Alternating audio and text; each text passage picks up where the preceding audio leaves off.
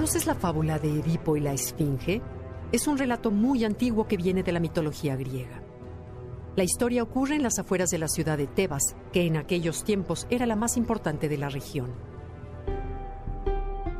Según la leyenda, una esfinge, monstruo alado y feroz con cuerpo de león y rostro de mujer, se había instalado en la entrada de Tebas.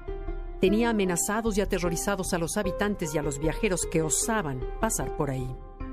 La única manera de derrotarla era respondiendo atinadamente a sus complicados acertijos. Muchos valientes lo intentaron, fallaron y fueron devorados por ella. Fue entonces cuando llegó Edipo, un joven audaz que decidió enfrentar a aquella terrible bestia. El monstruo planteó su temida pregunta. ¿Cuál es, dijo la esfinge, el animal que por la mañana camina en cuatro patas, al mediodía en dos y por la tarde en tres? Edipo lo pensó por unos minutos y contestó con mucho aplomo.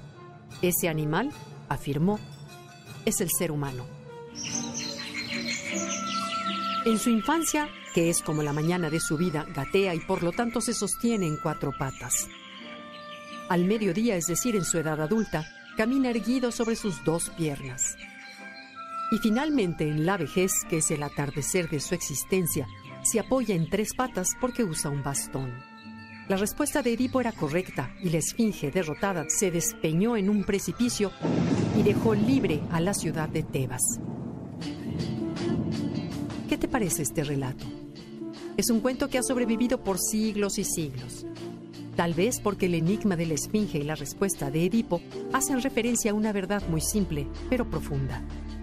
Que los seres humanos somos un transcurrir, que vivimos en cambio permanente y que cada una de nuestras edades está señalada por ritmos y necesidades distintos.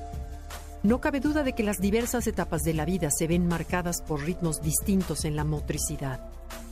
Un bebé no se preocupa por estas consideraciones y simplemente descubre su capacidad de movimiento. Él va conociendo el mundo y las posibilidades de su cuerpo.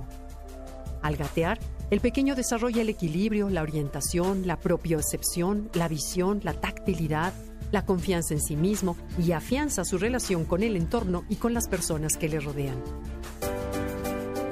Siguiendo el esquema del enigma de Edipo, llegamos después a la edad adulta el momento de mayor capacidad física y confianza en nuestra movilidad.